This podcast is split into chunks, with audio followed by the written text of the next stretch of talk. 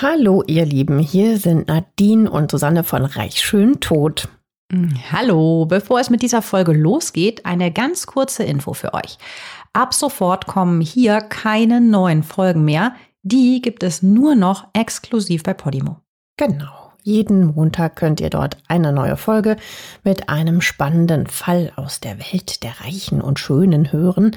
In den Show Notes findet ihr einen Link zu einem Angebot, um die Podimo-App 30 Tage kostenlos zu hören. Dort gibt es neben unserem Podcast auch noch viele weitere True Crime Formate. Wir freuen uns, wenn ihr weiterhin mit dabei bleibt. Natürlich freuen wir uns. Und jetzt geht's los mit der Folge. Nancy wacht in ihrem Zimmer des berühmten Hotels Chelsea in New York auf. Es ist der 12. Oktober 1978. Das ist ein Donnerstag. Nancy geht's nicht gut. Sie hat starke Schmerzen im Unterleib. Ihre zitternde Hand greift zu ihrem Bauch. Ihre Hand ist voller Blut. Völlig entsetzt steht Nancy auf. Sie blickt sich um. Neben ihr schläft ruhig ihr Freund. Sie schwankt und geht ein paar zaghafte Schritte ins Badezimmer. Ein überwältigender Schmerz durchzuckt sie. Nancy schaut auf ihren Bauch. Wenn ihr grafische Beschreibungen von sterbenden Menschen nicht gut ertragen könnt, dann spult jetzt einfach 20 Sekunden weiter. Nancy sieht einen klaffenden Riss in ihrer Bauchdecke. Daraus hervor quillt jede Menge Blut. Nancy bricht unter dem Waschbecken zusammen und stirbt. Sie ist nur 20 Jahre alt. Boah, krass. Was für ein Opening. ja, und damit herzlich willkommen bei Reich, Schön, Tod, eurem True Crime Podcast aus der Welt der Reichen, Berühmten, Schönen und bisweilen auch Toten. Ich bin Nadine. Und hi, ich bin Susanne. Schön, dass ihr wieder mit dabei seid und dass wir euch gerade wieder begleiten, wenn ihr joggen geht, mit den Kindern eine Runde dreht, mit dem Auto unterwegs seid oder gerade den Hausputz erledigt. Immer schön gründlich in den Ecken, wir sehen das. Weil das waren ja laut euren Kommentaren bei Instagram so die Situation, wo ihr uns am meisten hört. Das freut uns natürlich total, dass ihr das gerade auch wieder tut und das mit uns so teilt, auch in Stories. Bevor wir in den heutigen Fall starten, noch ganz kurz ein technischer Hinweis. Einige von euch haben uns ja geschrieben, dass unsere Folgen manchmal so komisch hin und her springen oder auch Teile fehlen. Wir wissen nicht so hundertprozentig genau, woran das liegt. Das ist ähm, aber auch nur bei manchen so und meistens laufen die Folgen auch eigentlich ganz normal. Was bei vielen, die diesen Fehler haben, hilft, ist, die Folge runterzuladen, anstatt sie zu streamen. In den meisten Apps findet ihr dazu einen Button mit einem Pfeil nach unten und manchmal steht auch herunterladen oder laden dran. Hoffentlich hilft der Hinweis einigen von euch, weil wir möchten natürlich, dass ihr das alles äh, genießen könnt und ja. nicht rausgehauen werdet. Also dann schnallt euch an, denn jetzt geht's richtig los. Ja, weil heute geht's bei uns um eine ganz wilde Liebesgeschichte, die Ära der krassen Punk-Szene der 70er Jahre, jede Menge harter Drogen und wahrscheinlich geht's sogar um zwei Morde. Ihr hattet euch mehrfach die Geschichte von dem Sex Pistols Bassisten Sid Vicious gewünscht. Das waren zum Beispiel die Christina. Und die Andrea. Und die Andrea. Viele Grüße hiermit. Danke für den Vorschlag und ähm, dann bekommt ihr diese Geschichte heute auch. Ja, gehen wir nochmal ins Chelsea Hotel in New York zurück. Was ist mit Nancy hier bloß passiert? Wieso wacht sie mit entsetzlichen Bauchschmerzen auf, um dann festzustellen, dass sie stark blutet. Ich meine, das merkt man doch. Mhm. Und wer hat sie umgebracht? Dass sie jetzt tot auf dem Boden des Badezimmers in Hotelzimmer Nummer 100 liegt. Das ist natürlich auch eine sehr wichtige Frage. Ja, fangen wir aber mal ganz vorne an. Wer ist denn die Tote überhaupt? Nancy Spungen, so lautet ihr vollständiger Name, ist 20 Jahre alt zu diesem Zeitpunkt, kommt aus Huntingdon Valley, das ist ein Vorort von Philadelphia, und ihre Mutter Deborah Spungen schreibt fünf Jahre nach dem Tod ihrer Tochter ein Buch über deren Leben. In Deutschland, da ist es äh, übersetzt auch rausgekommen, lautet der Titel Einstichpunkte. In diesem Buch schreibt sie später über ihre verstorbene Tochter, dass sie nie ein einfaches Kind gewesen ist. Also Nancy hat viel geschrien und ihre Geschwister terrorisiert aufgrund ihrer verhaltensauffälligen, so zum Teil auch als sehr aggressiv beschriebenen Art und weil die Eltern dadurch mit ihr überfordert sind, kommt sie auf ein Internat für Kinder mit besonderen Bedürfnissen. Psychologen diagnostizieren bei ihr sogar Schizophrenie. Also das ist ja bekanntermaßen eine psychische Erkrankung, wo man oft sogar auch Stimmen hört, Wahnvorstellungen bekommt und so weiter. Bereits mit 14 Jahren kommt Nancy dann in Kontakt mit Drogen, recht schnell dann auch mit Heroin. Sie schmeißt die Schule und rennt weg. Um sich Geld für Heroin zu besorgen, arbeitet sie auch als Prostituierte. Sie fühlt sich stark zur in den 70er Jahren aufkommenden Punk-Szene in New York hingezogen und reist zum Beispiel Bands wie den Ramones oder auch der Rockband Aerosmith hinterher. Also die ist so ein mega Groupie, dass sich in dieser wilden, verrückten Welt von Punkrock total wohlfühlt und auch gern die typischen Klamotten dieser Zeit trägt. Ja, wir beschreiben euch die Nancy mal. Also die hat so gefärbte, blonde, lockige Haare. Sie ist immer ganz extrem geschminkt, also immer so ein ganz dicker schwarzer Lidschatten und so ein ganz fetter schwarzer Kajalstrich. Mm, und sie ist auch immer sehr sexy angezogen. Also meistens nur mit ähm, einem schwarzen Lackbüstier, Netzstrumpfhose und kurzer Hose. Wir haben euch natürlich auch mal ein Foto von ihr in den Show Notes verlinkt. Ich finde den Style ja eigentlich ganz cool, ehrlich gesagt. Ja. ja, es ist auf jeden Fall sehr auffällig, natürlich damals auch sehr provokant, aber ich finde irgendwie, weiß ich nicht. Also der, natürlich der Act an, aber ich, ich finde den cool. Ja. Mit 19 Jahren fliegt sie dann von Amerika nach London. Das war 1977, also ein gutes Jahr vor ihrem Tod. Sie war damals also 19. Dort tobt sie sich in der Punk-Szene Londons aus. Hier kommt der Punk von den Ursprüngen her. Damals kommt gerade die Band The Sex Pistols groß raus. Die Sex Pistols sind eine legendäre, man kann schon eher sagen berühmt-berüchtigte Punkband aus London und die sind bekannt geworden mit ihrem erfolgreichsten Lied God Save the Queen. Also den Song kennt man sicher auch heute noch. Wir verzichten an dieser Stelle auch auf eine übliche Gesangseinlage, die ja manche von uns kennen, weil ehrlich gesagt Punk, da hat der Gesang mit Musik häufig ja weniger zu tun. Also es ist ja häufig auch mehr so ein so ein Schreien und so ein Ausrasten und so ein bisschen ähm, extra nicht musikalisch. Das ist ja, das ist ja der, der Stil oder die Idee dahinter. Also die Sex Pistols sind auf jeden Fall gegen das Regime und gegen die Monarchie. Ja, vor allem gegen die Monarchie. Also meine Güte, aber ganz ehrlich, oder? Wir hören uns gerade an wie unsere Mütter früher. Diese böse Musik und ja, sie ja. sind gegen, ja, klar. Es gab die äh, Sex Pistols in ihrer berühmtesten Variante ähm, lediglich drei Jahre lang. Sie brachten auch nur ein einziges Studioalbum raus, das hieß Never Mind the Bullocks, Here's the Sex Pistols. Das heißt so frei übersetzt so viel wie Hört nicht auf den Schwachsinn, hier sind die Sex Pistols. Die Sex Pistols waren damals auch totale Trendsetter. Sie sind bis heute weltberühmt und gehören ganz untrennbar mit der Punkbewegung in England zusammen. Und was ich ehrlich gesagt gar nicht wusste, die war eine Castingband. Mhm. Es geht für mich jetzt mit Punk erstmal so gar nicht zusammen, weil das ja so eher anti ist und eben da nicht denkt man mehr so an Backstreet Boys. So ja, irgendwie, voll ne? und nicht so authentisch und die kommen jetzt irgendwie aus der Garage hinten. Ne? Nee, aber die war eine Castingband.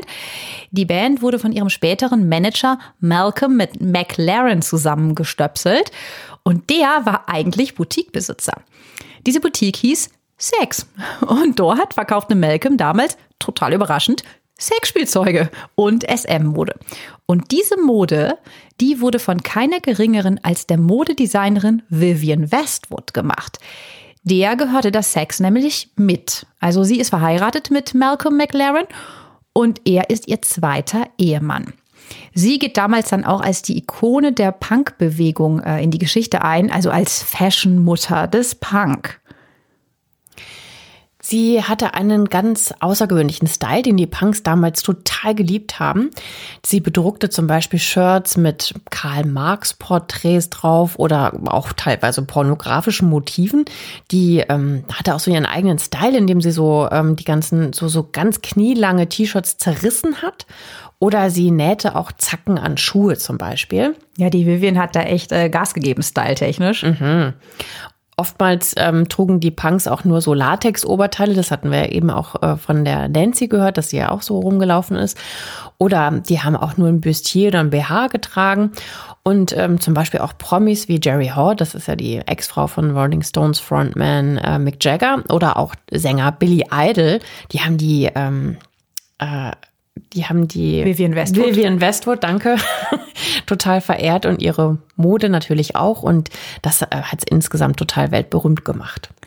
Also dieser Laden Saks galt so als der Place to be Mitte der 70er in London. Also hierher kommen vor allen Dingen Leute, die der Punk-Szene angehören und die sich hier halt einkleiden wollen. Aber meistens hängt man hier auch einfach so ein bisschen ab und redet mit Gleichgesinnten, also wie so eine Bar ohne Bar. Ähm, ich denke mal, die haben mir Bier halt einfach mitgebracht. Und hier war es dann auch, dass sich Sid Vicious und Johnny Rotten wieder begegnen. Sie haben sich schon einmal getroffen, früher so in besetzten Häusern, wo sie zusammen rumgehangen und halt die Häuser besetzt haben. Und Johnny Rotten wird später der Sänger der Band Sex Pistols. Sid dann ja, wie du mal erwähnt hattest, eben schon der Bassist. Und vor allem Sid Vicious spielt in unserem heutigen Fall eine wichtige Rolle. Aber gehen wir noch mal ganz kurz zur Entstehungsgeschichte der legendären Sex Pistols zurück. Malcolm McLaren beschließt einfach, dass er vier Jungs, die immer in seiner und Vivian Westwoods Boutique abhängen, zu einer Punkband machen will. Er selbst erklärt sich dann auch mal direkt so als deren Manager. Äh, damit hatte er in New York schon Erfahrung gesammelt, als er dort die Punkband New York Dolls managte. Malcolm McLaren ist also gleichzeitig Künstler und Avantgardist. Er liebt es aufzufallen, ist sehr energetisch, total ausgeflippt und er liebt auch Provokation. Vivian Westwood verehrt ihn dafür total. Die war übrigens, bevor sie ihn traf, ähm, eine relativ brave Lehrerin. Das finde ich so cool, als du das rausrecherchiert hast und ich habe das so gehört. Ich so, was? Vivian Westwood war Lehrerin? Krass, ja. das wusste ich nicht. Ja, die hat die äh, Kunstakademie, hat sie absolviert, hat sich dann aber eigentlich nicht so richtig getraut, dann in dieser Künstlerszene ähm, beruflich Fuß zu fassen und hat dann gedacht so, ach nee, die kam ja auch aus einem ganz bürgerlichen Hause. Die Mutter war Weberin zum Beispiel. Ähm, das hat die sich nicht getraut. Das heißt, die hat gesagt, nee, ich setze mal lieber auf Nummer sicher und werde mal Lehrerin. Lehrerin, so ganz mhm. brav und äh, behütet. Denkst du nicht? Ich habe mal in den Laden, in die Auslage geguckt, in den Laden in New York von ihr, den es da noch gibt. Da haben wir um die Ecke in meinem Hotel gewohnt und das denkst du nicht, dass die so, es war halt immer noch Lack und Leder und Wild und Latex. Das ist jetzt heute, da pff, fällt jetzt auch keiner mehr rückwärts um, aber damals war das total provokant. Ja, und die hat sich halt erst durch diesen Malcolm McLaren getraut, so diese gewohnten Bahnen zu verlassen und sich halt eben dann tatsächlich auch als Designerin zu versuchen. Übrigens mit dem Nähen, das fand ich auch so eine total interessante Geschichte. Das hat hat sie sich selber beigebracht, das Nähen, indem sie sich einfach ihre alten Kleidungsstücke genommen hat, hat sie einfach an der Naht aufgetrennt, hat sich dann angeschaut, wie so die Schnittmuster sind und hat die dann einfach wieder ganz genau zusammengenäht. So hat sie sich halt tatsächlich selber das Schneidern beigebracht. Total kreativ. Mhm. Super. Für Malcolm verlässt Vivian dann eben ihren ersten Ehemann Derek Westwood und beginnt mit dem in ihren Augen dann doch deutlich spannenderen Leben mit Malcolm. Das wird aber leider auch immer wieder von heftigen Streitigkeiten und wohl auch von Gewaltausbrüchen geprägt sein. Aus ihrer ersten Ehe bringt Vivian ihren ersten Sohn Ben Westwood mit. Und mit Ehemann Nummer zwei, Malcolm McLaren, bekommt sie noch einen Sohn, John Corey. Ja, beide Söhne sind, also muss man mal kurz nebenbei erwähnen, auch Modedesigner geworden.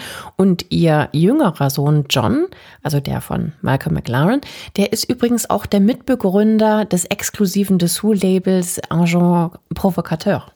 Johnny Rotten wird von Malcolm McLaren dann einfach mal zum Leadsänger der Band gemacht. Das Rotten in seinem Namen, also zu Deutsch verrottet, kommt übrigens von Johnnys schlechten Zähnen.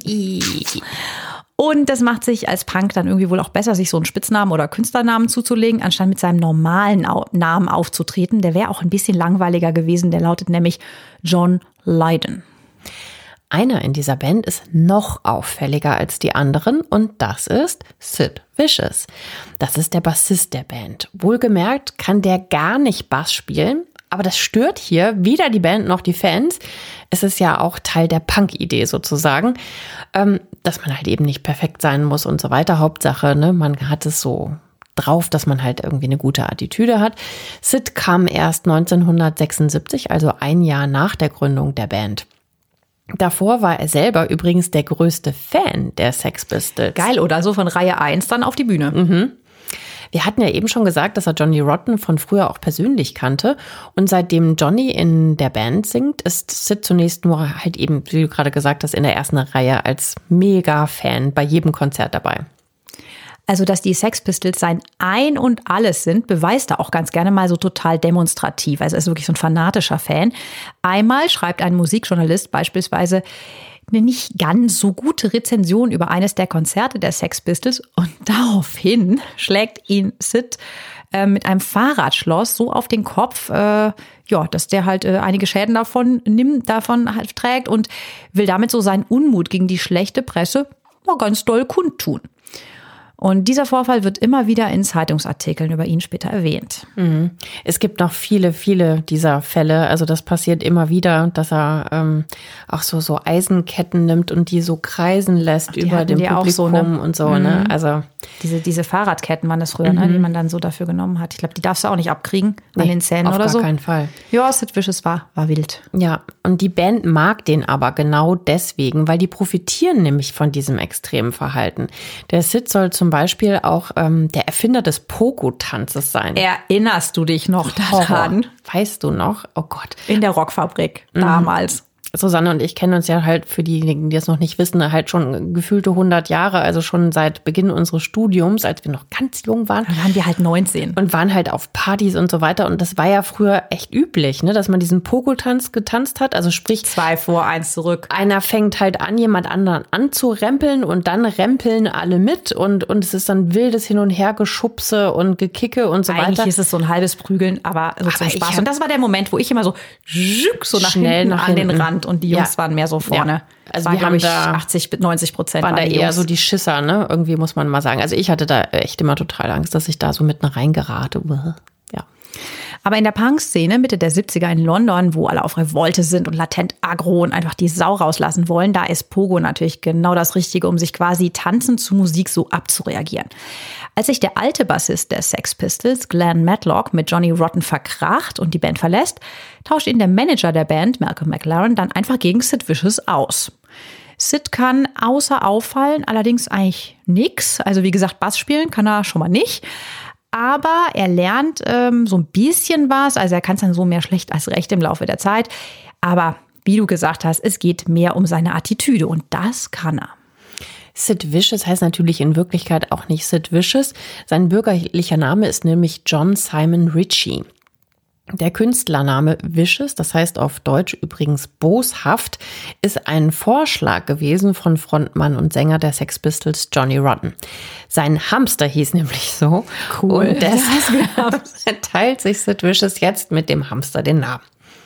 Wobei man dazu sagen muss, dass Sid nämlich eigentlich gar nicht so boshaft ist.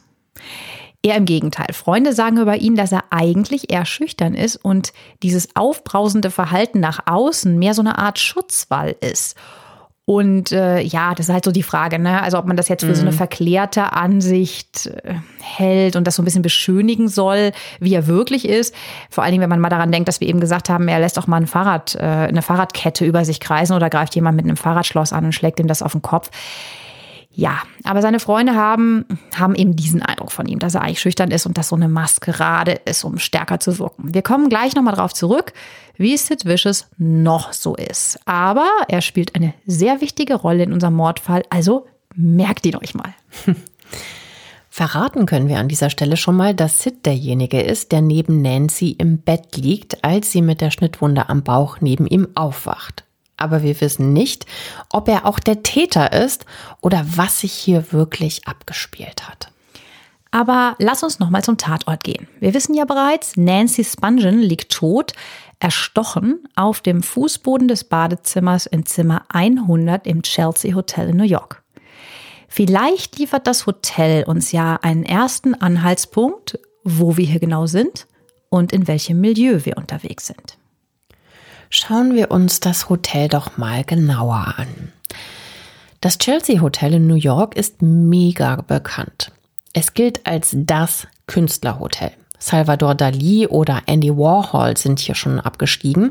Das Hotel wird zum Beispiel aber auch als Filmkulisse benutzt. Also zum Beispiel wurden hier Szenen im Treppenhaus gedreht für Léon, der Profi, mit der damals noch ganz, ganz jungen Natalie Portman und dem französischen Starschauspieler Jean Reno. Aber auch Falco, der Sänger, hat hier für seinen Song No Answer ein Musikvideo gedreht.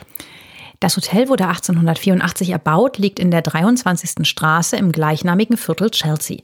Es ist riesig hoch, hat rot gestrichene Hauswände und in den ersten sieben Stockwerken sind alle Fenster mit schwarzem Gusseisen verziert. Das Hotel gibt's übrigens immer noch heutzutage. Es wird allerdings seit 2011 aufwendig renoviert. 50 Personen leben hier jedoch gerade immer noch. Die bewohnen einige Wohnungen, die es hier im Gebäude nämlich auch gibt. Oh, und ich habe da so einen wunderschönen Bildband zugefunden. Du wieder, ne? Mit oh. der Architektur immer, mit so alten Gebäuden. Ja, also und in diesem Bildband, da sind so die Wohnungen der letzten Bewohner abgebildet und man, das sieht alles so schön aus. Also so alter, dunkelbrauner Parkett. Die meisten Wohnungen haben auch so holzvertäfelte Wände oder sind wiederum in so ganz kräftigen Farben angesprochen. Also alles sieht so ein bisschen hippie-mäßig aus, manchmal auch so ein bisschen chaotisch, aber irgendwie wahnsinnig ansprechend. Also mir hat es wahnsinnig gut gefallen. Also wir sind offenbar gerade tief in der Künstlerszene Ja. New Yorks unterwegs und in den 70ern war es, glaube ich, echt sehenswert. Während die tote Nancy also noch im Badezimmer liegt, wacht ihr Freund Sid Vicious gerade auf. Seine Hand sucht im Bett nach Nancy, während er gerade wach wird. Doch Nancy ist nicht da. Er kann nicht klar denken, sein Gehirn ist wie vernebelt. Die letzte Nacht war wieder mal heftig. Alkohol, Tabletten, Drogen. Mittlerweile ist das eigentlich sein Standardprogramm. Er taumelt im Hotelzimmer umher und findet Nancy in einer Lache Blut liegend im Badezimmer.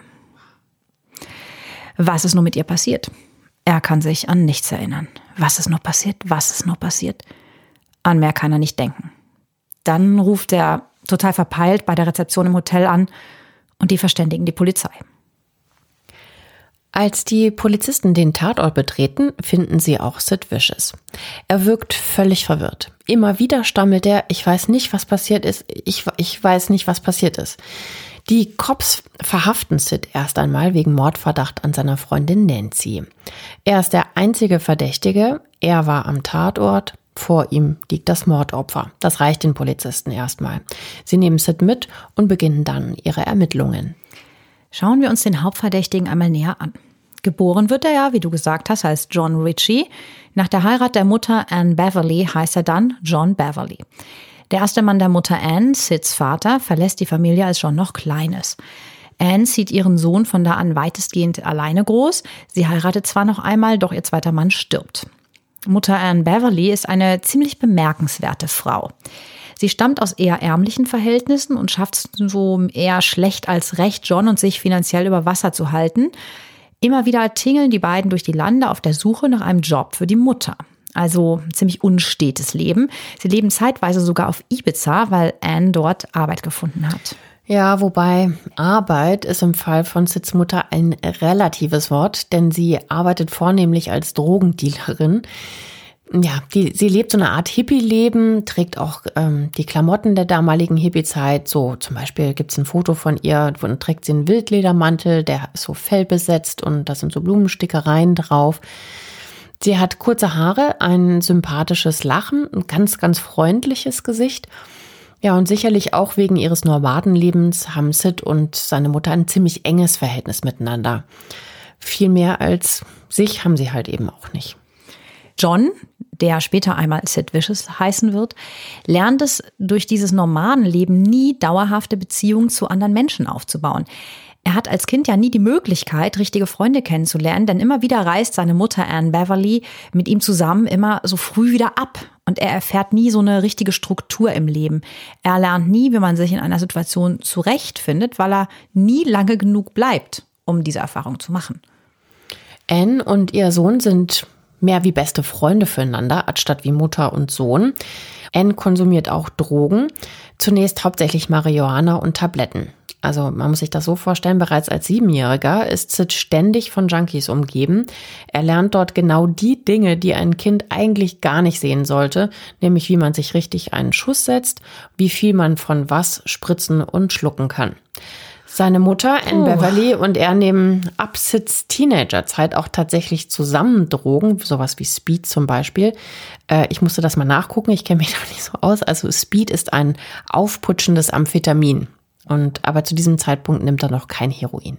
Krass, oder? Mit, mit der eigenen Mutter. Das finde ich auch krass, ja. Und wenn man sich das halt auch so vorstellt, so als Kind zwischen Junkies, wenn die Nadeln dann so rumliegen und so, also es prägt dich, glaube ich, sehr, so eine Art von, von Lebenswandel, auch nie so ein festes Zuhause zu haben und so und eben auch diese Freunde, die sie dann auch wieder verlässt. Also es ist ja überhaupt keine Verlässlichkeit im Leben, ne? Und dann mit den Drogen, sie ist mal ansprechbar, mal nicht.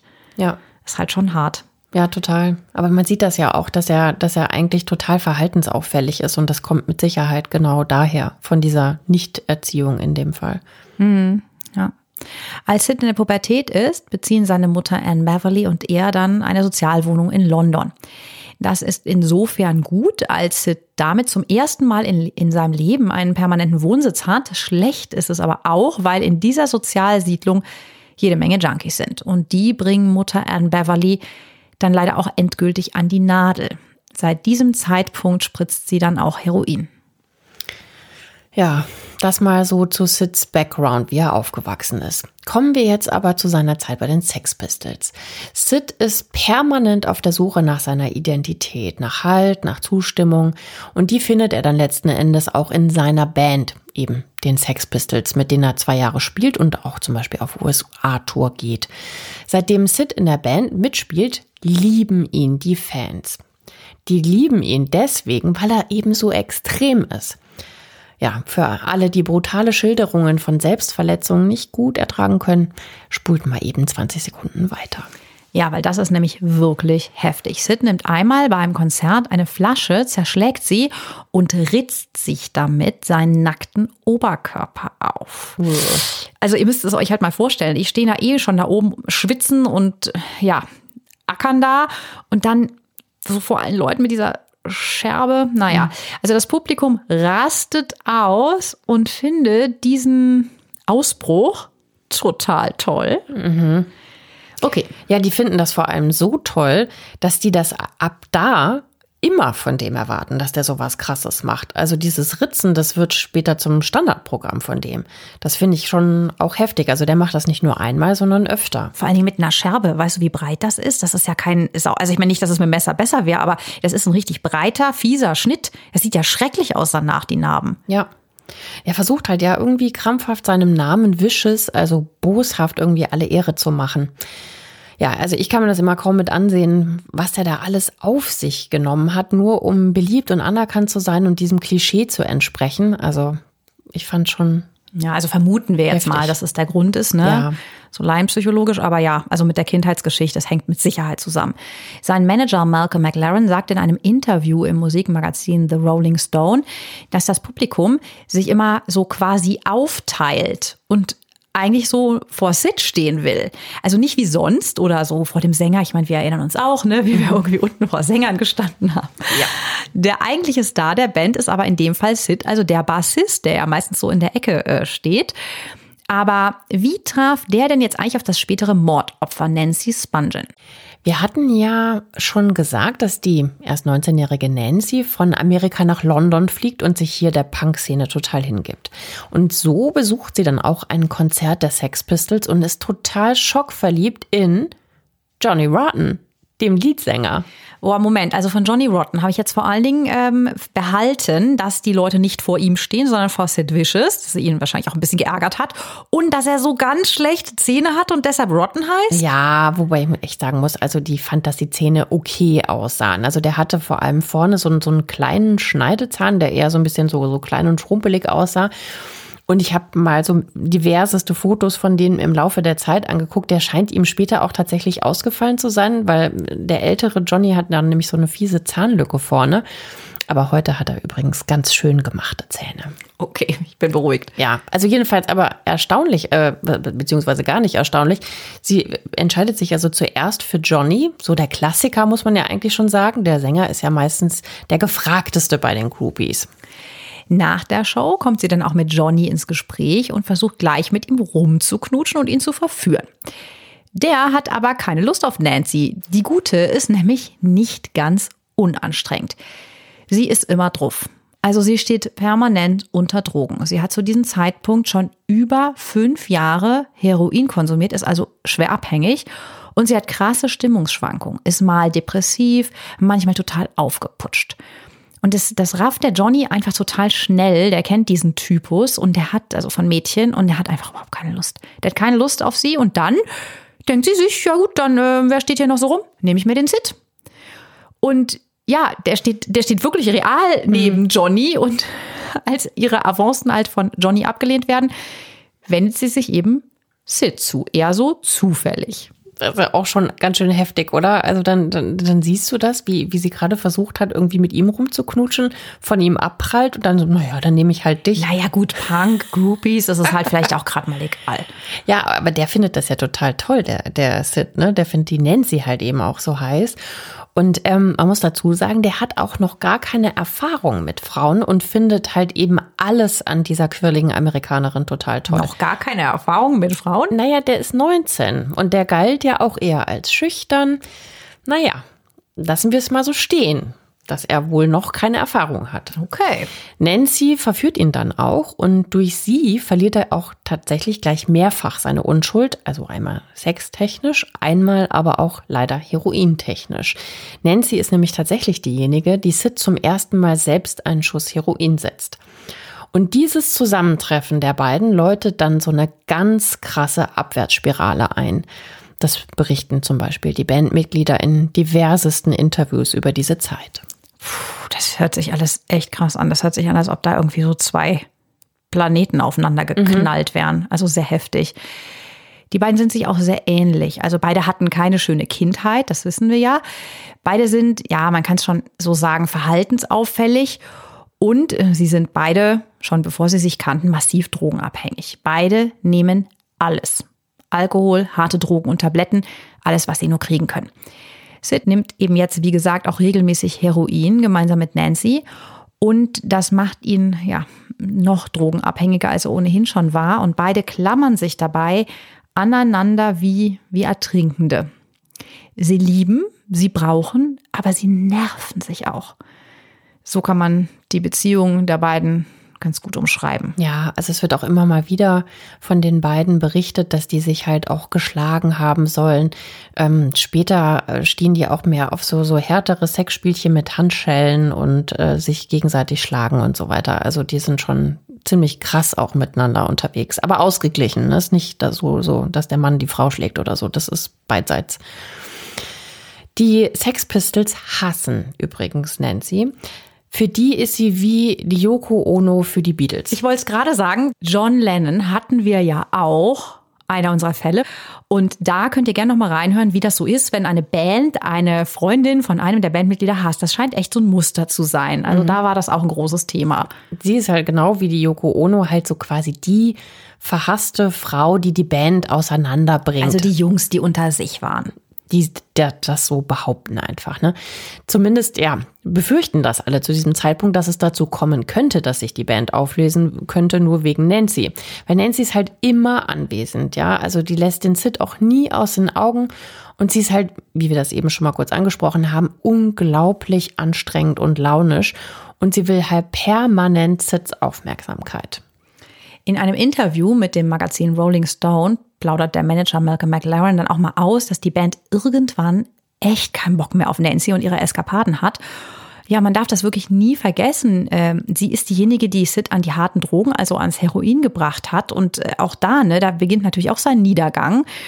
Innerhalb kürzester Zeit ist er ein kompletter Junkie und ist auf Konzerten dann auch mehrfach nicht in der Lage, gerade zu stehen. Also das wirkt sich halt auch massiv auf, auf die Band aus im Sinne von, das ist ja auch Arbeit, ne? Dass sie da zusammen diese Lieder performen, zuverlässig.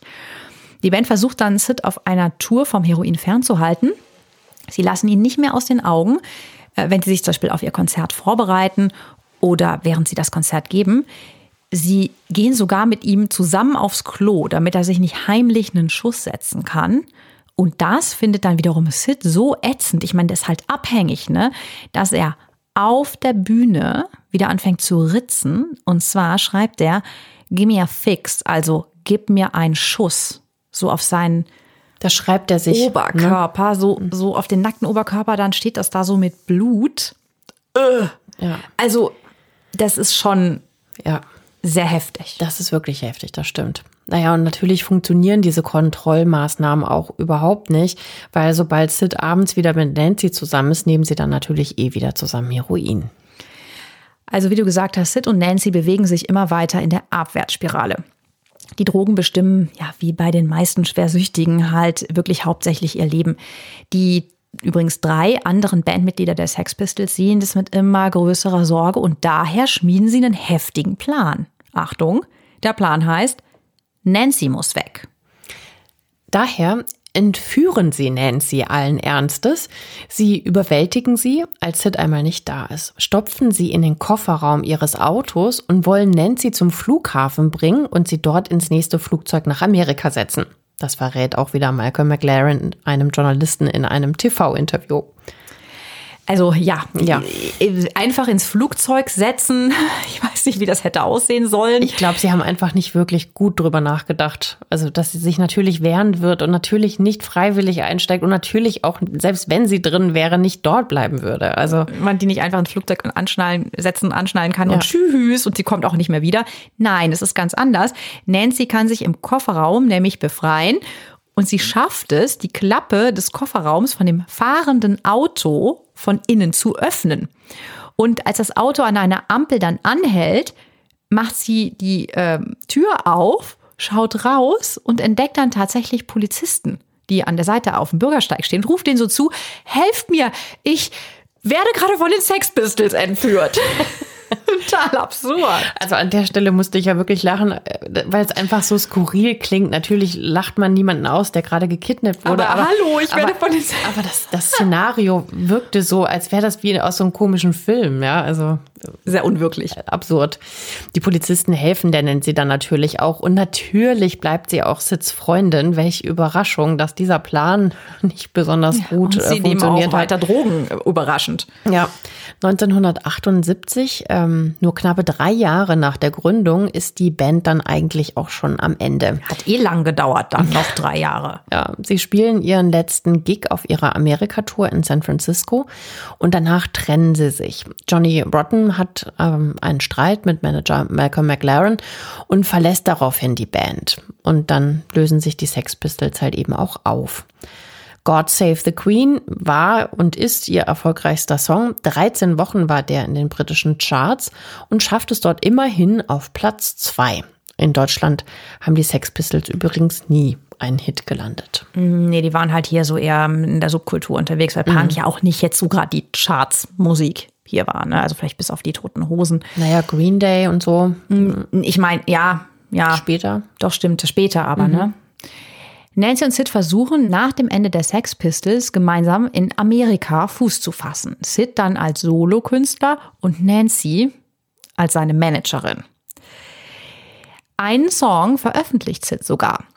Das war ein Remake von My Way von Frank Sinatra und Sids Karriere ist äh, natürlich überraschenderweise bei dessen schwerster Drogenabhängigkeit nicht gerade von großem Erfolg gekrönt. Und Nancy ist halt auch nicht die Zuverlässigkeit in Person, was man halt als Managerin sein müsste. Ja, ihr könnt es euch halt wahrscheinlich schon denken, also es scheitert. Ihr wisst jetzt also ganz viel über unsere wichtigsten Personen im heutigen Fall. Wie Nancy und Sid aufgewachsen sind, welchen Charakter sie haben und wie es beruflich vor allem bei Sid gelaufen ist. Jetzt sind wir in New York und Nancy's Lebenszeit läuft ab. Die beiden sind gerade einmal 19 Monate zusammen, als Nancy am 12. Oktober 1978 mit einem Messer so schwer verletzt wird, dass sie an ihrer Verletzung stirbt. Der einzige Verdächtige in diesem Fall ist bisher ihr Freund Sid Vicious. Wir hatten ja eben schon gesagt, dass die Polizei ihn festnimmt mit dringendem Tatverdacht, seine Freundin erstochen zu haben. Sid erinnert sich nach wie vor an gar nichts. Er befürchtet aber, dass er Nancy im Streit erstochen haben könnte. Er selbst hatte sich die Tatwaffe ein paar Tage zuvor gekauft. Das Messer, mit dem sie erstochen wurde, gehört also ihm. Das gibt Sid bei seiner Vernehmung sogar an. Ich habe mal in einem Artikel gelesen, dass das äh, so eine Art Klappmesser gewesen ist. Also eines, was du so in der Hosentasche mit dir rumtragen kannst, so zur Selbstverteidigung. Und nach Nancy's Tod quält Sid sich dann auch echt mit, mit schweren Vorwürfen und, und dieser Vorstellung, er könnte sie getötet haben.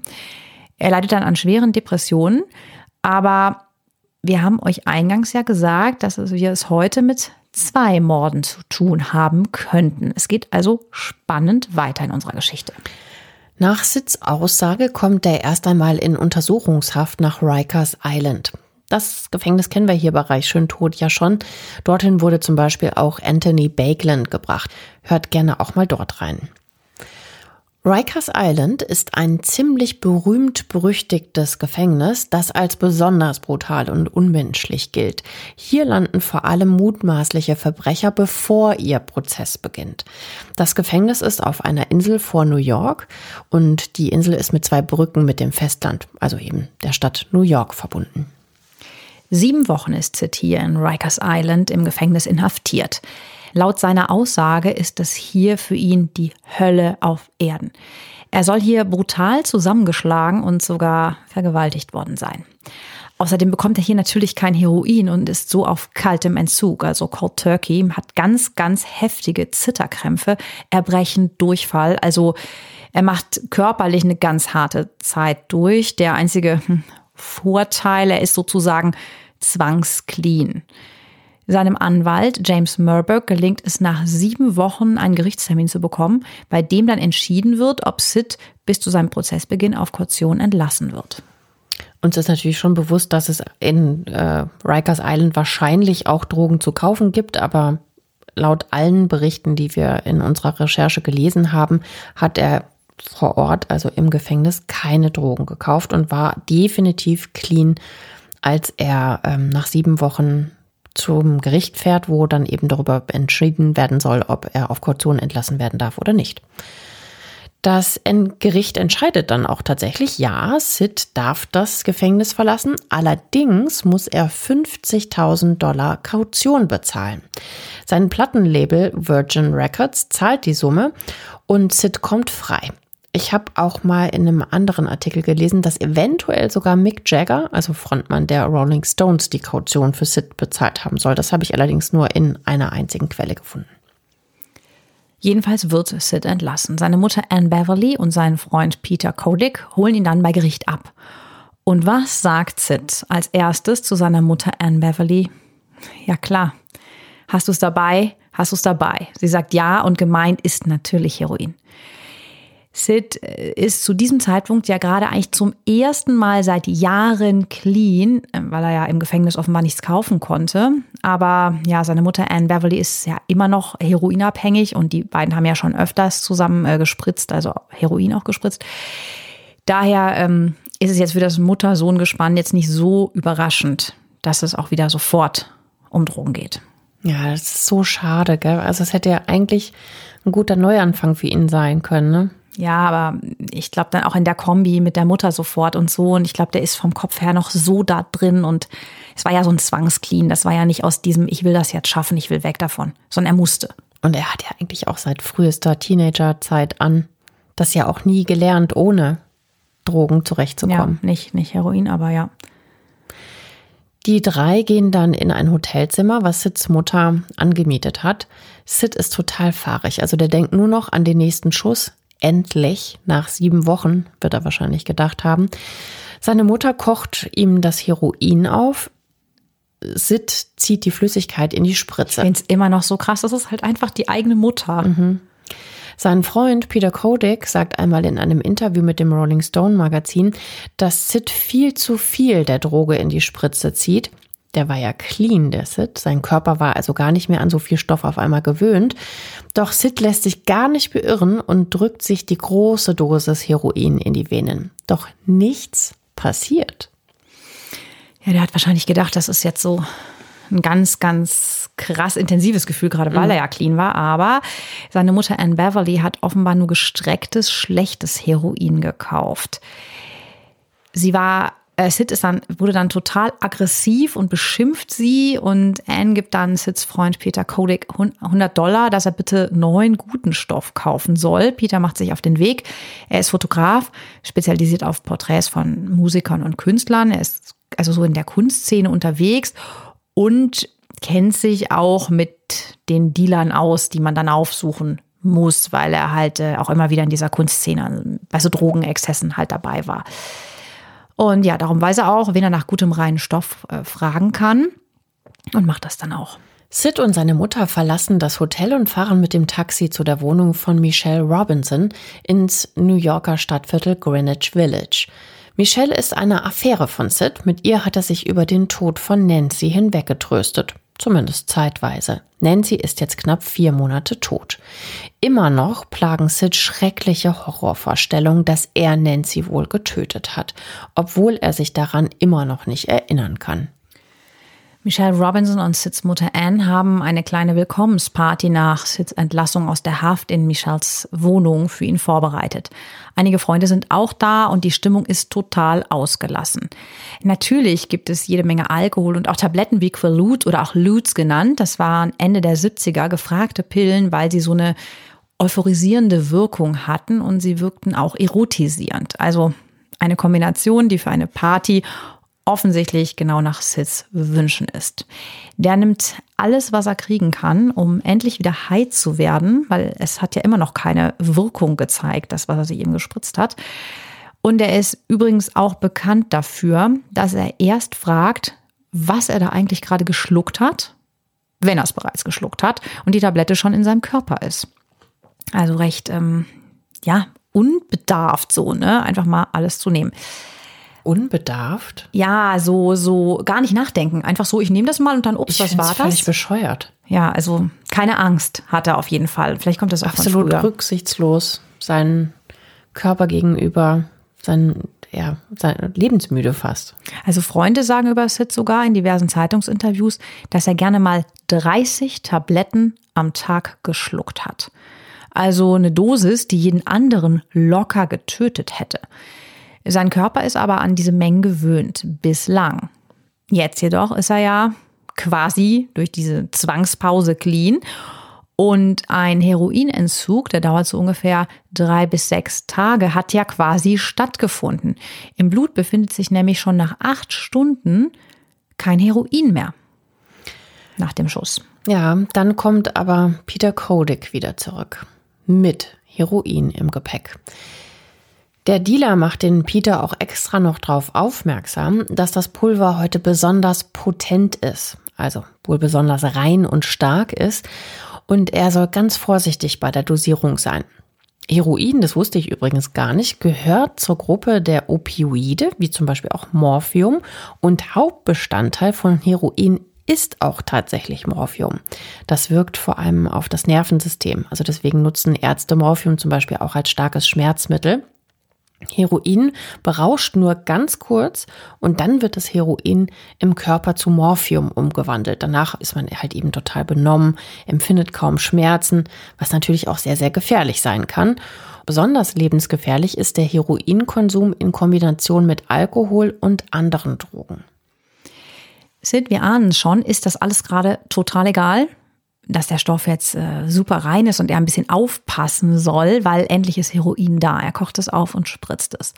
Peter Kodik sagt zu dieser Szene später einmal in einem TV-Interview, für etwa 10 bis 15 Minuten ging es ihm gut, doch dann stand er auf und erbrach sich. Er ging ins Badezimmer und erbrach sich dort erneut. Anne kümmerte es nicht weiter. Also die Mutter, ne? Sie war etwas nervös, als Sid sich erbrach, doch sie war es gewohnt. Sie hatte ihn schon eine Million Mal dabei gesehen. Das ist echt so. Das habe ich übrigens auch mal gelesen, dass Konsumenten nach Heroinkonsum wohl öfter mal erbrechen müssen. Also das scheint wohl so mehr oder minder äh, normal zu sein, dass das passiert. Ja, vielleicht da, so eine Abwehrreaktion. Ja, ja, das sind Abwehrreaktionen des Körpers auf das Gift.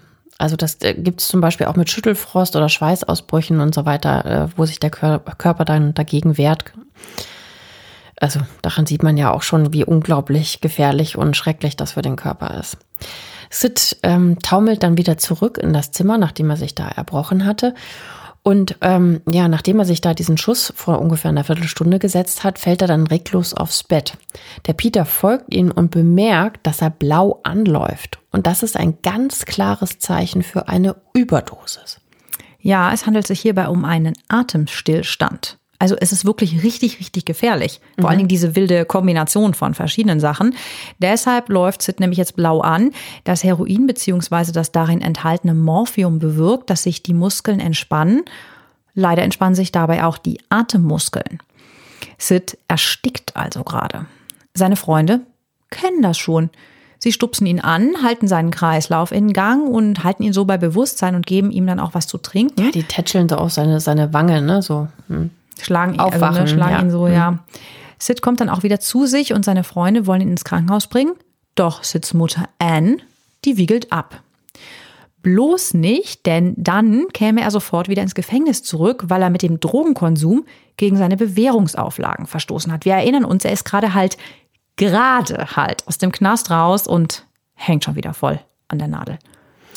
Sid bleibt also in der Wohnung und geht nicht ins Krankenhaus. Das soll die letzte schlechte Entscheidung seines Lebens sein. Die Party löst sich nach Sids Anfall auf. Nur er, seine Freundin Michelle und Sids Mutter Anne bleiben. Sid und Michelle gehen schlafen. Anne übernachtet im Wohnzimmer. In der Nacht bittet Sid Michelle, ihm wieder einen Schuss zu setzen. Er selbst zittert so stark, dass er es nicht kann. Michelle weigert sich allerdings, weil mh, zu lebendig sind noch die Erinnerungen an den Anfall vom Abend. Michelle geht daraufhin zu Sids Mutter und bittet sie, nach ihrem Sohn zu sehen. Anne ist auch diejenige, die noch die Reste des Heroins hat, das Peter Kodik mitgebracht hatte. Anne betritt daraufhin Sids Schlafzimmer.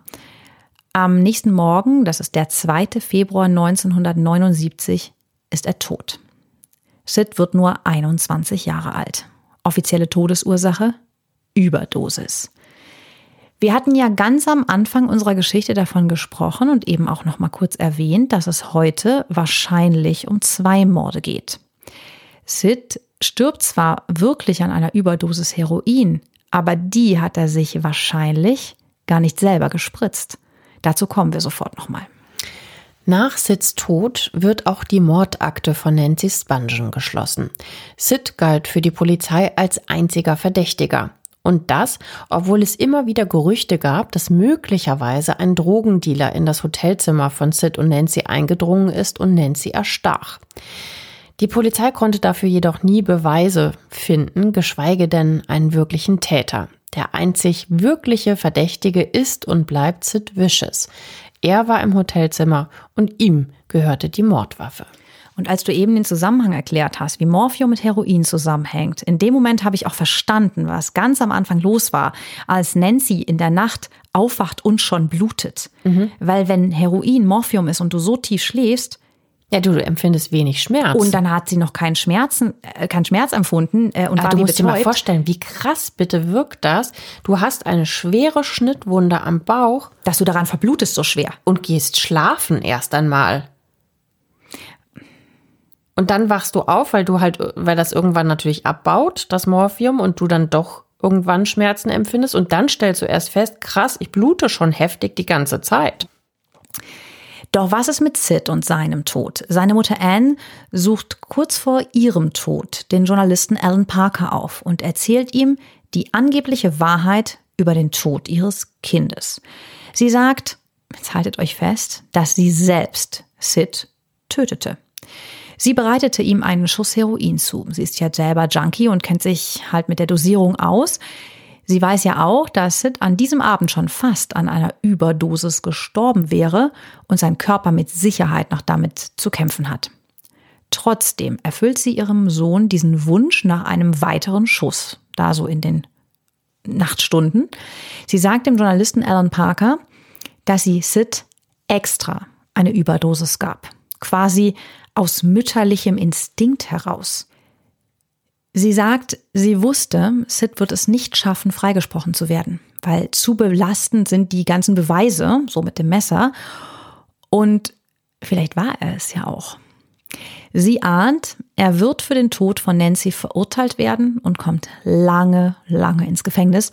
Und daher, so ihre Version, erlöst sie ihn und brachte ihn um. Sagt sie dem Journalisten. Krass, ne? Die eigene Mutter? Wahnsinn, oder? Erst das Kind dahin gebracht und dann in dieser verdrehten Logik.